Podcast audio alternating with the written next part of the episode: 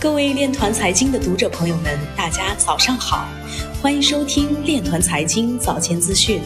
今天是二零二零年十一月十九号，星期四，农历庚子年十月初五。首先，让我们聚焦今日财经。波兰首都地铁站神秘广告以以太坊奖励悬赏区块链解决方案。美国怀俄明州新任参议员计划向国会解释比特币。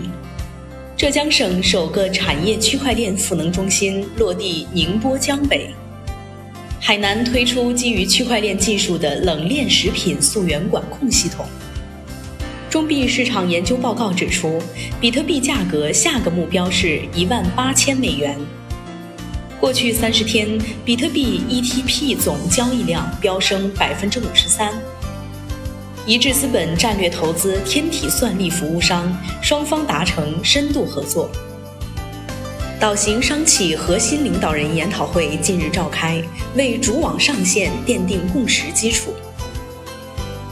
JTA 基金会主席亨利·白乐奇说：“岛型中文社区具备良好的营商环境与共识，前景广阔。”岛型全球商企联盟主席李云明表示。区块链技术和数字经济赋能实体产业创新与发展是大趋势。今日财经就到这里，下面我们来聊一聊关于区块链的那些事儿。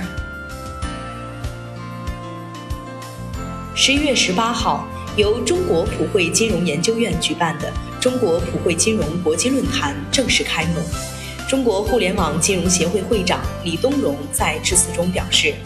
数字普惠金融的迅速崛起，无疑是值得大家关注和思考的一大亮点。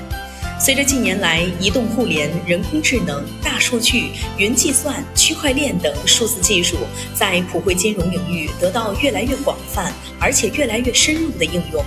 电商金融、移动金融、在线供应链金融等数字金融业务不断创新发展，明显的实现了普惠金融服务在直达性、适当性和匹配性上的边际改善。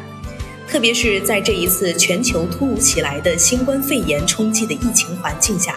中国经济社会活动中所表现出来的非接触、不间断、高效率的数字普惠金融，在抗疫情、助小微、稳经济等方面发挥着十分重要的作用，成为我国社会经济中不可或缺的重要组成部分。